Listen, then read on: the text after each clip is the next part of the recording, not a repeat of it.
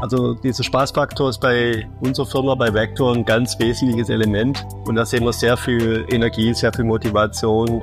Ähm, wir können es auch messen, dass die Mitarbeiterzufriedenheit äh, sich verbessert hat. Gerald und Johannes sind bei der Firma Vector für ein Softwareprodukt verantwortlich. Im heutigen Podcast sprechen wir über ihre Erfahrungen während der agilen Transformation ihres Geschäftsbereichs mit 150 Mitarbeitern. Gerald, Johannes, herzlich willkommen. Erzählt mal, was war denn die, der Anlass für eure Veränderung, agile Transformation? Wo hat's geknirscht, dass ihr euch dachtet, Mann, da sollten wir was dran ändern? Ja, bei uns war das so, wir hatten den Kunden vielleicht nicht ganz so sehr im Fokus und den wollten wir wieder mehr in den Mittelpunkt drücken. Ein Beispiel, wo man es ganz gut sehen kann, wir hatten sehr lange Entwicklungszeiten, die Zyklen waren bis zu anderthalb Jahren. Für heutige Verhältnisse, was man sonst im Markt erleben kann, viel zu lange. Wir wollten eben auch die Möglichkeit bieten, in Schritten, also kleinere Stücke zur Verfügung stellen, Veränderungen anbringen, aber auch dann Feedback einholen können vom Kunden und schneller eben eine Antwort liefern auf das, was dem Kunde vielleicht nicht gepasst hat oder dem Anwender. Heißt auch dann, ähm, die richtigeren Umfänge herzustellen. Wenn man anderthalb Jahre entwickelt, macht man sich auch viel auf Halde. Dinge, die man tut, sind vielleicht falsch. Wir wollten eben schnellere und bessere Rückmeldungen und auch natürlich Time to Market letzten Endes günstiger hinbekommen für die Anwender und Kunden. Mhm. Das heißt, du hast ja eben schon gesagt, das erfordert natürlich auch so ein bisschen Umdenken, wie man plant. Hat aber auch den Vorteil, dass man möglicherweise die kleineren Chunks, die man dann, dann abliefert, andere Qualität haben. War das, war das bei euch auch ein Thema? Dass zunehmende Entwicklungsdauer natürlich möglicherweise auch äh, dann mal äh, Dinge eingebaut werden, von denen man am Ende dann doch anerkennen muss, ah, sie funktionieren gar nicht. Nicht nur, dass der Kunde sie nicht will, sie funktionieren erst schon mal gar nicht.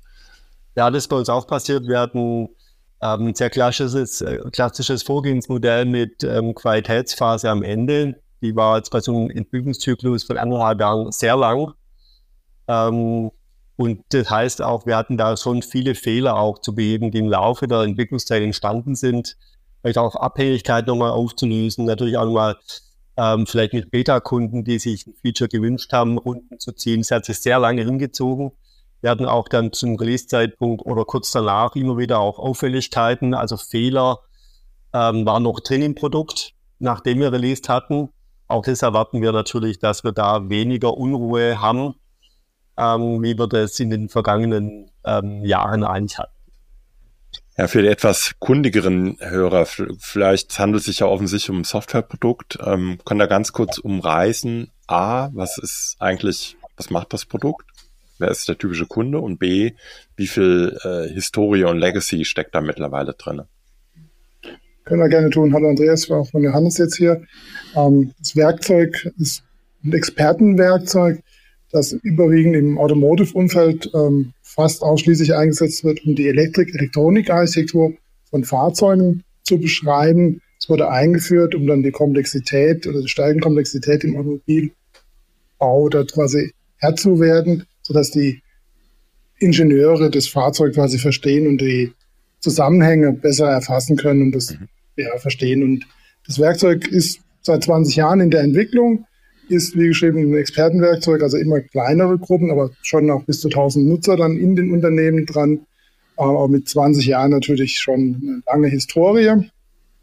Und dennoch sind wir Teil der Innovationszyklen. Das heißt, wir müssen uns immer weiterentwickeln, um die neuen Mechanismen wie jetzt High Performance Computing, K2X-Kommunikation, äh, Cloud-Kommunikation, Mechanismen zum Beispiel in das Fahrzeug mit reinzubringen mhm. und in dem Werkzeug dann darzustellen. Okay, also relativ umfangreiches Softwareprodukt mit langer Historie und, und klaren Pain Points, die sich bei euch schon bemerkbar gemacht haben. Wie habt ihr euch jetzt persönlich auf diese Umstellung oder Reorganisation, Transformation, wie habt ihr euch da darauf vorbereitet? Also wir haben viel gelesen, wir haben uns auch viel ausgetauscht. Wir haben den Auftrag äh, bekommen vor ungefähr anderthalb Jahren. Ähm, da waren wir erstmal zu zweit, dann mit Nicole zu dritt, die uns da bei allem hilft, was wir brauchen. Ähm, aber wir haben uns erstmal mit uns selber beschäftigt, sage ich mal, haben uns äh, Bücher reingezogen, Podcast äh, reingezogen, uns überlegt, wo wollen wir überhaupt hin, was äh, wollen wir erreichen, was ist der Zweck dieser Transformation. Ähm, und diese Arbeit haben wir äh, in der Dreiergruppe gemacht, wie gesagt, mit Nicole, die heute leider nicht hier sein kann. Ähm, wir haben auch viel diskutiert, auch dann mit Kollegen diskutiert, selber beobachtet, äh, haben wir die Ziele richtig gesteckt, äh, erreichen wir mit den Schritten die Zwecke. Aber das sind jetzt mal für mich so die, die ersten Punkte gewesen, die wir ähm, angegangen haben. Heißt nochmal ganz kurz, viel lesen, viel diskutieren, viel überlegen in einer sinnvollen, offenen ja, Gruppe, wo wir eigentlich hinwollen. Ja, um ja auch überhaupt erstmal einen Griff an diesen ganzen Wahnsinn zu kriegen. Also da hat er un unterschiedlichste Einstiegsmöglichkeiten. Ja, von irgendwelchen Frameworks angefangen über Erfahrungsberichte und dann, ja, am Ende ist dann doch die Realität ein bisschen anders, als die, als die Re Frameworks in der Theorie, Theorie erzählen. Aber wir, was würde denn jetzt heute sagen, um mal in die Gegenwart zu springen? Wo steht ihr denn heute, beziehungsweise wo macht ihr vielleicht auch fest? Das ist ja so jetzt im Gesamtprozess, wenn ich das richtig bewerte, sind das ja jetzt durchaus schon so, so anderthalb, zwei Jahre. Also vom, vom wirklichen Anfang, ne? Wir fangen an, uns damit auseinanderzusetzen. Wo, wo steht ihr heute oder habt ihr jetzt die Umstellung gemacht? Wo steht ihr heute und wo macht, sagt ihr, wo macht sich das heute schon bemerkbar? Also wir sind mitten in diesem Change Projekt drin. Also wir haben angefangen umzustellen. Also wir haben ungefähr ein halbes Jahr gebraucht, um uns klar zu werden, was wir tun wollen, das Mandat auch zu klären, als uns deutlich wurde, wo ist denn eigentlich das, also dass wir ein großes Change-Projekt machen, auch mit dem Management das abgesegnet, also wirklich auch mit unserem höheren Management nochmal das Mandat geklärt. Ähm, wir haben den ersten Rahmen dann jetzt definiert, äh, haben Meetings dann auch schon trainiert, das heißt, die ganzen Rahmenbedingungen, die großen Punkte sind jetzt quasi adressiert, von denen sagen, also welches Framework nutzen wir, welche Themen sehen wir und was sind die Punkte, ist es eingeführt, auch die Struktur haben wir quasi angepasst, also Organisationsaufbau jetzt. Und jetzt geht es natürlich darum, diesen Detailprozess, das ist jetzt ein extra großer Schritt, das mal direkt aufzuschreiben, das man auch nachzuziehen hat und dann das sukzessive zu verbessern. Das heißt, wir haben es in, in Bewegung gebracht, nach so einem halben Jahr, dreiviertel Jahr, sind wir in Bewegung gegangen und sind jetzt immer noch in Bewegung, wobei die größeren Wellen jetzt abgeschlossen sind. Wobei Teil des Prozesses ist ja auch, dass wir es immer weiterentwickeln werden. Das heißt, wir werden nicht mehr stehen bleiben. Mhm. Das heißt, wie lange arbeitet ihr jetzt schon in dieser neuen Struktur? Also in der neuen Struktur, wir sind erstmal in eine Projektorganisation gegangen. Das ist dann relativ so nach einem halben Jahr passiert, kann man sagen. Dann haben wir so nach neun Monaten angefangen, die ganzen Strukturen einzuführen, die Meetingstrukturen neu einzusetzen, aufzusetzen und jetzt ähm, quasi die Information, wie die Organisationsaufbauorganisation ist, haben wir jetzt an die Mitarbeiter ausgerollt und werden zum 1.7. in die neue Aufbauorganisation dann auch nachziehen und reinwechseln. Wobei nicht so, die nicht so viel ändern wird, was das tägliche Tun angeht. Wir sind seit September ungefähr in, in, in, dem, in der funktionalen Organisation unterwegs, wo jeder an seinem Platz weiß, äh, was er machen soll. Ja, das klappt manchmal besser, manchmal weniger gut. Das ist halt dieser Lernprozess. Aber ich würde sagen, so seit September haben wir angefangen, die ersten, wir nennen das Areas, äh, loslaufen zu lassen, haben auch ein bisschen nacheinander loslaufen lassen. Ähm, die haben sich sehr, in aller Regel sehr gefreut. Wir haben sich, wollten da gerne mitmachen und da Pilot sein sozusagen und haben über zwei, drei Monate hinweg äh, eigentlich alle Mitarbeiter von unseren 150 Leuten in die neue Form gebracht. Da arbeiten sie jetzt mal seit September oder Dezember, je nachdem, wie man jetzt eben rechnet, ähm, in der neuen ja, Situation. Das ist ein schöner Aspekt. Wir haben uns quasi frei gemacht von dem Druck, die Aufbauorganisation direkt zu ändern, sondern sind erst die Projektorganisation gegangen, die Mitarbeiter, die Strukturen zu festigen und dann sagen, okay, wie passt das für uns überhaupt, um dann auch Anpassungen, Fehler, die passieren, einfach auch leichter korrigieren zu können. Mhm. Das heißt, vor neun Monaten plus minus habt ihr angefangen, in diese neue Struktur, wie ihr sie jetzt nennt, erstmal offiziell deklariert als, als, als Projektorganisation, um vielleicht auch manche Fragestellungen, die gewisse Unternehmen mit sich bringen, erstmal nicht zu tangieren.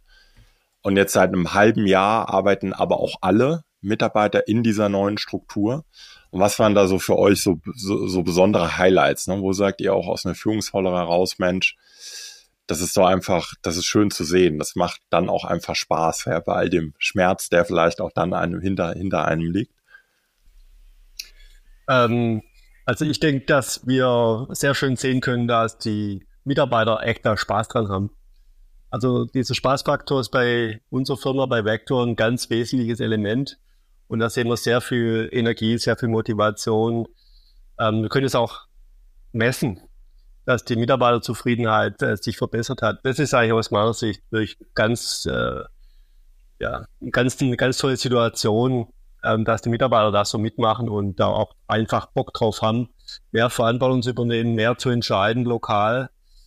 Ähm, aber wir haben auch praktische Dinge natürlich ähm, gesehen, wie diese ähm, Verbesserungsmöglichkeiten, die wir zum Laufe des letzten halben Jahres oder auch ein bisschen länger erlebt haben, kontinuierlich da dran zu schrauben und ähm, mit den Mitteln, die wir eben jetzt aufgesetzt haben, also zum Beispiel Informationsmöglichkeiten, auch solche Changes im kleineren dann hinbekommen können. Mhm. Und hat ja auch schon was, also Mitarbeiter oder äh, man muss ja nicht übertreiben mit dem Spaß bei der Arbeit, aber ob der denn auch so auf die aber es ist natürlich ein wahnsinnig schöner Aspekt, ne? wenn Leute nicht nur auf die Arbeit kommen und sagen, na, es ist so wie so eine milde Krankheit, geht schon wieder vorüber. Hoffentlich halte ich es bis Freitag schnell durch. Wann ist denn eigentlich Feierabend heute? Aber auf der Business-Seite habt ihr da auch schon gemerkt, ja, okay, es bringt was. Ich meine, eingangs hat er ja gesagt, Release-Zyklen viel zu lang, wir kommen mit der, die, wir kriegen nicht mehr die Innovationskraft, wir kriegen nicht das Feedback vom Kunden in der Geschwindigkeit, wie wir es gerne hätten. Hat sich auch da schon was geändert? Also die Strukturen haben wir auch so angepasst, dass wir tatsächlich das erste, wir haben ein großes Major Release noch fertig gemacht und konnten inzwischen das erste Minor Release ausliefern. Das nächste zwei Monats Release steht quasi nächste Woche vor der Tür. Das heißt, auch diese Punkte sind wir adressiert und liefern. Natürlich müssen wir jetzt abwarten, wie dann das Kundenfeedback sein wird, weil auch der Rollout-Prozess beim Kunden beachtet werden kann oder soll und natürlich das Feedback einfließen soll. Was wir auch sehen jetzt von der Entwicklungsseite, was wir sehen, ist zum Beispiel, dass unsere automatischen Tests viel mehr Beachtung geschenkt bekommen, weil wir die Verantwortung tatsächlich in die Teams hineingelegt haben. Das heißt, wir haben die Verantwortung getauscht, den Mitarbeiter andere Aufgabe gegeben, der die bisher zugewiesen hat. Und die Tests wurden besser, ohne weiteres Zutun. Das war ein wirkliches Highlight. Mhm. Das heißt, wenn ich das mal so überschlage, eingangs gesagt, ihr kommt aus einer Welt, wo Release-Zyklen von, von 18 Monaten eigentlich der Normalzustand waren jetzt, egal wie groß es ist. Ne? Und natürlich, du weißt, so eine richtige Garantie, nur weil der agile arbeitet, dass jetzt der Kunde dann immer in die Hände klatscht und vor Ergriffenheit in Tränen ausbricht, die hast du ja auch im agilen Arbeiten nicht. Ne? Also davon mal abstrahiert, seid ihr jetzt bei zwei Monaten. Das heißt ja schon, das ist ja, könnte man ja doch sagen, es ist eine deutliche, deutliche Beschleunigung, oder? Ja, also für uns auf jeden Fall. Wir haben auch viel mehr Möglichkeiten, in die Projekte zu unterstützen. Wir haben große Customer Service Organisationen und die können wir mit solchen zwei Monatsscheiben euch viel besser helfen, Fehler zum Beispiel besser beseitigen, aber auch Features, vielleicht kleinere Dinge auch zur Verfügung stehen, die dann den Kunden viel näher den Schmerz oder die Fähigkeiten geben, ihren Job zu machen. Mhm. Also das ist auch sehr wichtig, ne, dass die Nachfolgeschritte, wie gesagt, bei uns auch im Customer Service angelegt, da auch mitziehen müssen. Und die sehen es auch als sehr positives Element an. Einfach zügig und schneller, ja, gute Veränderungen ins Produkt bringen und schnell zum User. Auf diesem Weg, das, ist ja jetzt erstmal eine Momentaufnahme. Er sagt ja selber, ne, die Entwicklung geht immer weiter und das ist wahrscheinlich, weiß man auch nie, also einem, man könnte ja fast sagen, dass so einem richtig äh, agilen Verständnis Organisationsentwicklung ein dauerhafter Begleiter ist und nie so richtig abgeschlossen ist, weil die Welt sich halt immer weiter dreht. Aber was würde er sagen auf dem Weg bis hierhin? Wo waren denn so echte Stolpersteine, wo ihr vielleicht auch mal dachtet, ey, meine Güte, warum habe ich mir das angetan? So echte Hürden, über die er sagt, damit hätte ich nicht gerechnet. Das war besonders schwierig. Was sind da so die Top drei Sachen? Also was auf jeden Fall, also was mich immer so betroffen hat, war das Thema, die Mannschaft mitnehmen und dieses Change-Projekt reinzugehen, weil es geht wirklich um Menschen und wenn Menschen adressiert und ein Mensch immer noch ein Stück weit ein Gewohnheitstier. Und da das in die Bewegung zu bringen, die Unsicherheit dort aufzunehmen, mit den Kollegen zu sprechen, das ist schon äh, eine große Herausforderung und bereitet auch die eine oder andere äh, schlaflose Nacht. Oder dass man auch sieht, wie bringt man das dann an den Start. Ähm, auch wir haben versucht, eine große Transparenz herzustellen, also zu beschreiben, ähm, wo wollen wir eigentlich hin und was machen wir, was sind die Schritte dahin. Das hat auch zur Unsicherheit teilweise in so Diskussionen geführt. Dennoch sehen wir das als sehr wichtiges Element, um die Kollegen immer weiter mitzunehmen und dann auch ein Zielbild zu definieren in unterschiedlichen Bereichen, worauf wir dann hinsteuern. Das sind auch sehr intensive Diskussionen gewesen. Mhm. Ich würde sagen, für mich war das schon klar der Umgang mit der Mannschaft, diesen, diese Transformation oder diesen Change zu erklären, alle mitzunehmen. Jeder steht woanders. Viele haben schon was gelesen, sind vielleicht schon in anderen Unternehmen mit Agilität äh, konfrontiert worden oder konnten das nutzen. Manche hatten noch gar keine Erfahrung und das war eine ganz unterschiedliche Situation und haben auch viel gelernt und auch viel unsere Methoden geändert im Laufe der Zeit. Wir haben begonnen, tendenziell eher mit, es heißt mal Gießkanne dazu, also Informationen alle gleich zu verteilen und haben dann gelernt, hoppla, da gibt es solche und solche Rückmeldungen, müssen es viel individueller machen, viel kleineren Gesprächssituationen oder Informationssituationen den Austausch suchen und haben immer, ja, mehr, den, also unterschiedliche Wege gesucht, wie wir mit den Mitarbeitern sprechen, wie wir da das Feedback einholen. Natürlich mit äh, Meetings, natürlich aber auch in Kleingruppen, echte Diskussionen über Stunden, äh, Mittagessen gehen mit Einzelpersonen, also alle möglichen Mittel, um zu erklären, wo wir hinwollen, um da alle, wo sie eben stehen, jeder ganz woanders, einer mehr in der Konfrontation, einer ist begeistert, ähm, einer hat viel gelesen, einer wenig. Ähm, und da jeden versucht, auf jeden Fall abzuholen, das war für mich die größte Herausforderung.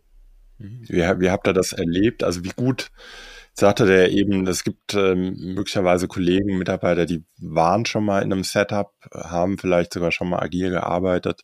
Andere, die, für die das vielleicht völliges Neuland ist. Habt ihr da irgendwelche Unterschiede, also be be bemerkt, wie die dann auch mit einer solchen potenziellen Veränderung umgehen? Ich denke, das kommt sehr individuell auf den Menschen an. Die haben es jetzt nicht gemappt auf, hat jemand jetzt schon in dem Bereich gearbeitet. Es gibt in den Bereichen schon, denke ich, immer sein Für und Wider, muss seinen Pfad äh, anpassen. Was wir insgesamt gemerkt haben, die einen freut es, diese mehr Verantwortung zu nehmen, die anderen Kollegen müssen lernen, damit umzugehen. Und die Anpassbarkeit ist für den einen Menschen einfacher als für den anderen. Das sind eher schon wirklich diese menschlichen Faktoren, da haben sie aber jetzt nicht äh, gemappt, auch ob jemand jetzt schon im Kontext Erfahrung hatte oder nicht. Ja, natürlich haben wir uns mit den erfahrenen Kollegen, die unterschiedliche Frameworks eingesetzt haben, unterhalten, um ein Feedback zu machen oder zu erklären, was sind vielleicht potenzielle Fehler, was man nicht tun sollte oder auch was sollte man tun. Natürlich, also immer ein wichtiger Aspekt ist eine Frage, die vergessen wird, ist, was soll ich denn eigentlich tun? Was war denn gut? Wiederholen wir das? Finde ich als die wichtigere Frage, als was sollte ich nicht tun. Mhm jetzt schon öfter das, das Stichwort Frameworks gefallen. Wie nah arbeitet ihr denn heute an einem, also arbeitet überhaupt sehr nah an einem bekannten, ja, skalierten Framework? Oder habt ihr aufgrund eigener äh, Erfahrungen dessen, was ihr euch angelegt habt, wie eure eigentlich eure, eure Wertschöpfung aussieht, sag ich mal, so ein, so ein Mix and Match äh, zusammengestellt, ohne dabei hoffentlich wesentliche agile Prinzipien zu verletzen? Also wir haben am Anfang schon viele auch einmal gelesen wieder dazu, so Begriffe wie Less, Spotify, Scrum of Scrums, Safe vielleicht auch noch. Wir haben auch viel mit Vector-Kollegen gesprochen, die auch alle oder in verschiedenen Abteilungen zumindest mal bei uns hier schon Versuche machen oder gemacht haben. Ähm, aber raus kommt jetzt eigentlich ähm, eine ja, Less Huge Variante. Was gefällt uns dran? Die Idee mit den Requirements Areas gefällt uns sehr gut. Wir haben also verschiedene Requirements Areas aufgebaut, die jeweils Use Cases, die für uns relevant sind, die einen Kundennutzen haben, die ja eine End-to-End-Verantwortung ähm, haben können. Die können wir abbilden und aufbauen. Das war ein ganz wichtiger, ganz wichtiges Element, eben diese Requirements Areas, dass man so beschneiden kann.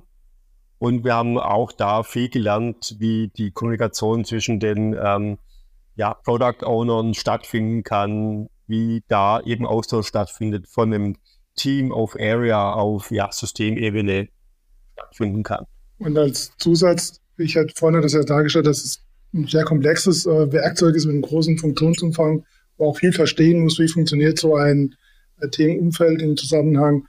Und da haben wir uns sehr stark an diesem Scrum of Scrum orientiert und dann so die Ideen, also auch die Konzeption nochmal in den Mittelpunkt gerückt, dass man auch hier nochmal Ideen umsetzen kann und das dann reinbringen kann, also diese Entkopplung zwischen dem Maß- und Wie-Kreis, diese ineinander reingreifen. Ähm, das hat uns auch quasi inspiriert und dann die Darstellung nach oben, weil die Synchronisation über die Areas bei uns sehr intensiv ist. Dann über die Flight Levels haben wir uns auch sehr beschäftigt und dann auch die Meetings dort angepasst und wo treffen wir welche Entscheidungen. Das dieses Modell Flight Levels haben wir auch sehr oft benutzt, um uns klar zu machen, auf welchem Bereich treffe ich welche Entscheidung. Mhm. Ja, gut zum Erklären finde ich auch äh, das Thema mit den Flight Levels. Ähm, wo werden welche Entscheidungen gefällt? Äh, das ist ein sehr schönes, ähm, ja, grafisches Symbol auch für die Kollegen, um Sachen zu diskutieren. So, jetzt seid ihr ja mit eurer agilen Organisationseinheit in einem etwas größeren Kontext, ja, strategische Abstimmung ähm, von der Produktstrategie auf Flight Level 3, nochmal mit gewissen Stakeholdern, Customer Service dann im Betrieb. Wie schafft ihr es oder welche Erfahrungen habt ihr gesammelt? Wie gelingt die Vernetzung mit diesen anderen, sagen wir mal, äh, nicht agilen Organisationseinheiten? Also das Wichtigste ist wahrscheinlich miteinander sprechen im Moment. Wir haben jetzt, wenn wir mal das System außerhalb von uns, von der Produktherstellung anschauen, ähm, eine sehr entkoppelte Vorgehensweise im Moment. Aber wir haben auch da viel erklärt, wo wollen wir hingehen, was bedeutet es für euch in den Schnittstellen, ähm, die Änderung, weil man andere, ja, vielleicht Informationen, andere Zeitpunkte eben hat. Aber da haben wir viel ähm, gesprochen, insbesondere wenn wir zum Customer Service schauen und auch uns ausgetauscht.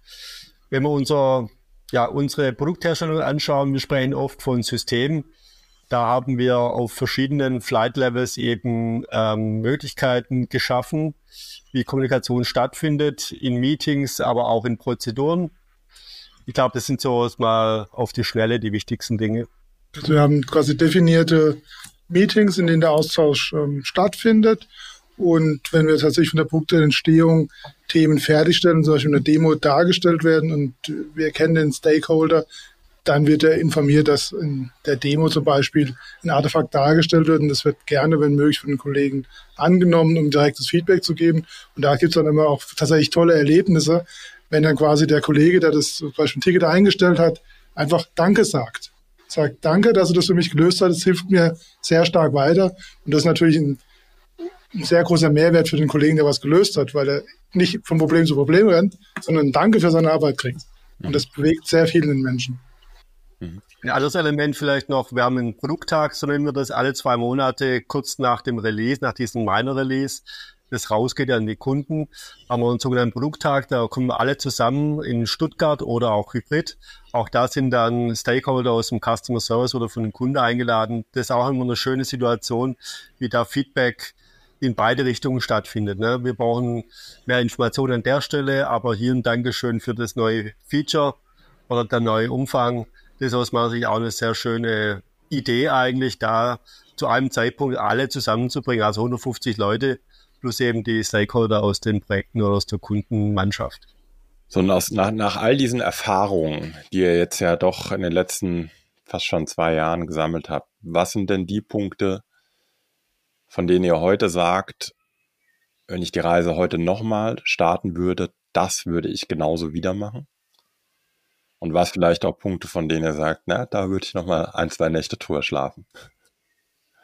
Also sich vielleicht bewusst machen, über das größte des Projekts keine Angst haben und auch mit der die Unsicherheit auszuhalten, das war groß, eine sagen wir, große Herausforderung. Das ist vielleicht nicht die ideale Antwort auf deine Frage gewesen. Das ist schon mal, was sich mit äh, beschäftigt hat. Ähm, aber tatsächlich beginnen, also tatsächlich die Reise anfangen, auch wenn nicht alles definiert ist. Nicht den Punkt, sondern wirklich schreiten und dann lernen und diese Schritte definieren. Also sich einen Pfad macht, das wird man auf jeden Fall wieder machen und auch dieses Beginnen loslegen, wenn man sagt, okay, wir sind zettelt genug und die Leute dann mitnehmen. Und das ist auch vielleicht noch ein wichtiger Aspekt, auch die betroffenen Kollegen immer mitnehmen. Das wird man auch nochmal so tun. Was schon auch ähm, gut war, finde ich, äh, oder eine richtige Entscheidung war, uns Hilfe von außen zu holen, in dem Fall von dir, Andreas. Das war natürlich ähm, einfach eine gute Möglichkeit, Feedback zu holen, auch Ideen reinzubringen. Ähm, das wird man natürlich auch wieder so tun. Wir haben auch, wie gesagt, viel gesprochen, viel diskutiert, sind lauter Sachen, die man auf jeden Fall machen muss. Da gibt es gar kein, gar kein Vertun. Ähm, ein paar Sachen haben wir auch vielleicht gelernt, die wir anders machen sollten. Wir haben es vorher schon gesagt, die Information, wie geht man mit den Leuten um, da faktisch mit mehr Zeit, mit mehr Energie, mit mehr Ideen, Kommunikation suchen, Kommunikation aufbauen, Möglichkeiten bieten. haben viel gemacht mit dem Roundtable zum Beispiel. Ähm, ein Element, wo wir Möglichkeiten schaffen, für alle Mitarbeiter ja, teilzunehmen und ähm, zu wirken, teilhaben zu lassen, teilzunehmen an Entscheidungen, an Diskussionen, die wir führen. Ähm, das ist auch mit Sicherheit eine Sache, die wir ähm, wiederholen würden, wenn wir nochmal so ein Projekt machen. Das hat sich eigentlich sehr bewährt, kann man sagen. Gut, das waren jetzt viele Punkte, von denen ihr sagt, würden wir noch so machen, aber nochmal explizit die Frage, gibt es auch Dinge, von denen ihr sagt, das würden wir heute anders machen, da würden wir anders herangehen? Ich hatte es vorher schon kurz angedeutet, haben wir auch schon äh, kurz erklärt. Wir haben das Thema, wie geht man mit den Kollegen, mit den Mitarbeitern um, ähm, vielleicht nicht optimal gemacht. Wir haben sehr viel Informationen verteilt, äh, Stichwort Gießkanne. Heute wird man viel mehr Energie und Zeit faktisch in kleineren Gruppen mehr Diskussionskanäle aufmachen, um einfach offener ja, die Situation, in der die Kollegen und Kolleginnen stehen, da ja, zu hören und darauf reagieren zu können. Viel individuellere Maßnahmen, um ja, den Einzelnen da auch zu wertschätzen und abzuholen, wo er steht. Das haben wir am Anfang nicht so stark gemacht, das kann ich aber nur empfehlen. Es sieht nach sehr viel Zeit aus, die man einsetzen muss und es ist viel Zeit. Aber ich denke, das ist unheimlich wichtig. Wird man heute anders machen. Wie würde er denn, äh, sagen wir, wenn man so eine Veränderung jetzt mal in zwei Bestandteile zerlegt, ne? eher so methodisch, strukturelle, also könnte fast sagen eher technische Aspekte und auf der anderen Seite viel Kommunikation, persönliche Interaktion. Ich habe manchmal den Eindruck, mit der Informationsweitergabe, da, das kann man irgendwie nur falsch machen. Ja. Teilt man viel, extrem hohe Transparenz, läuft mal Gefahr, dass die Leute sich irgendwie dann auch überfordert fühlen und gar nicht mehr wissen, ja, wann soll ich denn das irgendwie alles au aufnehmen und aber auch verarbeiten. Verteilt man es dann eher in so kleinen Wellen, passiert es dann mitunter, dass die Leute sagen, naja, ihr, da habt ihr irgendeinen Plan in der Hinterhand. Ne? Das hat einen Grund, dass ihr uns nicht immer alles sofort erzählt. Ja. Aber wenn ihr das so mal in diese zwei Bereiche einteilen müsstet, also auf der einen Seite ne, meine, meine Rolle meine Führungsrolle in Bezug auf Strukturen schaffen, Methoden äh, sich anschauen, sich, sag mal, eher intellektuell damit auseinandersetzen und auf der anderen Seite ja schon eher diese, diese emotionale Komponente mit Leuten reden, auf jeden individuell eingehen, schauen, wo steht er eigentlich. Wie würde er das so grob verteilen? Habt ihr da ein Gefühl für? Also zu Beginn ist sicherlich erstmal sich klar werden, wo soll die Reise hingehen. Also erst zu Beginn sehr mit beschäftigen, was möchten wir eigentlich erreichen, die Ziele aufschreiben, wo wollen wir hin, was ist der Pfad dorthin und das dann auch zergliedern in die Punkte, in die einzelnen Schritte. Und dann ist natürlich den Punkt zu adressieren, den du gesagt hast, sehr wichtig, wie viel Transparenz bin ich? Und natürlich, wenn man sagt, man möchte einen transparenten Pfad haben, dann soll man natürlich auch möglichst viel Transparenz reinbringen. Aber man kann natürlich auch sagen, was in zwei Jahren ist, beschäftigen uns vielleicht noch nicht, sondern okay, mit dem Punkt, wo man hingeht, immer wieder so Zwischenziele erreichen, aber da dann eine volle Transparenz hinzubringen.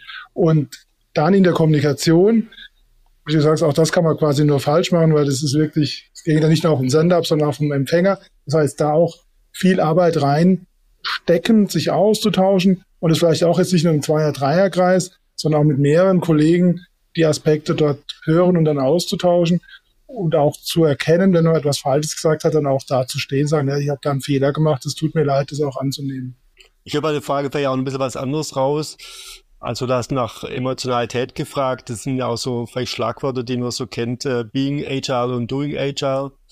Das würde ich schon gleichrangig auch sehen. Ne? Das heißt, das kulturelle Ändern in der Mannschaft ist ein wichtiger Wert da eben die Potenziale äh, heben zu können, die Leute zu begleiten, selbstständig agil zu sein, was immer das jetzt konkret bedeutet, aber auch die ganz konkreten Methoden zu lernen. Auch das ist einfach ein wichtiger Punkt.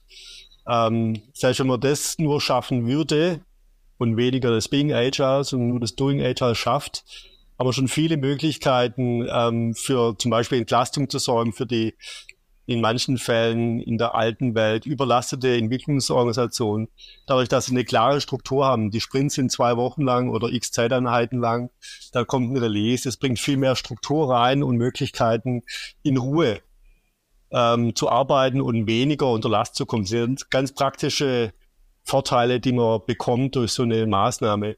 Aber das andere, wie gesagt, äh, Being Agile auch sehr wichtig. Fördern von Leuten, von Talenten, gibt's ganz andere Möglichkeiten, vielleicht auch da Freiräume zu schaffen, viel mehr Ideen entstehen äh, wie früher. Das kann man, glaube ich, schon sehen. Ich glaube, was sich auf jeden Fall sagen lässt, das ist äh, auf jeden Fall ein Vollzeitjob nichts, was man am Freitagnachmittag nochmal zwischendurch zwischen Tür und Angel machen kann, ne? die agile Transformation. Wenn ihr jetzt jemanden, wenn jemand zu euch kommt, der sagt, ja, ich stehe eigentlich in einer, in einer, in einer ähnlichen, an einem ähnlichen Punkt wie ihr vielleicht vor zwei Jahren. Was wären denn eure Ratschläge? Also, ihr hattet ja schon mal gesagt, ne, was würden wir nochmal tun? Wie sind wir eigentlich vorgegangen? Aber vielleicht nochmal ganz konkret zum Abschluss. Wie würdet ihr dieser Person empfehlen, vorzugehen? Also zum ersten Punkt würde ich wirklich sagen, offen sein, offen sein für Neues, sich damit ähm, beschäftigen, dann für sich auch seine klare Rolle nochmal klären. Das heißt auch, was bedeutet das für mich selbst? Also auch dieses Being and Doing Agile, weg von ähm, ich bin Boss, ich sage, wo es hingeht, das ist als Managerrolle, sondern eher eine Leaderrolle. Das heißt auch zuhören, mitnehmen, Sinn stiften, Purpose geben in dem Bereich und sich klar werden, dass es eine sehr lange, große Reise ist und dass man dort auch diese Emotionalität, den Change auch wirklich aushalten. Und man geht manchmal abends nach Hause und fragt sich, was tun wir da eigentlich, also auch mit diesen Enttäuschungen umzugehen, sich einfach darauf emotional auch vorzubereiten, weil es wirklich Arbeit mit Menschen ist und Menschen haben auch Emotionen. Das soll man nicht unter den Tisch kennen. Auch wichtig. Ja, auch das ist ein Stichwort, was sehr wichtig war bei uns in letzter Zeit, war das Thema Vertrauen. Den Leuten vertrauen, vielleicht auch dem Ziel zu vertrauen, dass es funktioniert, dass wir die Ziele erreichen können, wenn wir das alles umsetzen, was wir da so vorhaben. Ähm, muss man manchmal auch erklären, ähm, dass dieser Weg zu einem Ergebnis führt. Auch denke ich, ist wichtig, den Mitarbeiter nochmal im Mittelpunkt zu rücken, eben was man sich ganz wichtig um die ganzen, ja, Kleinigkeiten, die eben so ein Mensch hat und so ein Mitarbeiter hat, die er in seinem konkreten Arbeitsumfeld ändern kann oder in seinem konkreten Team ändern kann, wo er viel schlauer unterwegs ist als alle anderen, das zuzulassen und die ihren ja, Stiefel machen zu lassen, wie es eben für ihre Situation das Beste ist und da nicht von oben von draußen, von draußen den Prozess aufzudrängen oder einen Ablauf vorzugeben ähm, von Leuten, die es nicht so gut wissen wie das konkrete Team. Und insbesondere immer auch, auch dennoch Spaß dabei haben und äh, natürlich die negativen Punkte, Aspekte erkennen, darauf reagieren, positive Aspekte aber auch hervorheben, sich dafür feiern, die Kollegen auch dafür feiern, was Sachen, die sie erreicht haben. Oder auch mal, dass er sich getraut hat. Ja. Weil Vertrauen hat ja auch irgendwas mit Trauen zu tun. Also ich traue mich nicht nur aus einer Führungsrolle heraus. Ja, vielleicht ist es auch nur das Trauen, mal loszulassen. Ähm, und der andere, dass jemand anders sich Dinge vielleicht zutraut, die er in der Vergangenheit so nicht gemacht hat und bereit ist, ein Stück weit diese Verantwortung zu übernehmen. Ja, sehr schön. Dann würde ich mal versuchen, irgendwie an unser Gespräch ein kleines Schleifchen zu kriegen mal kurzen, kurzen Abriss.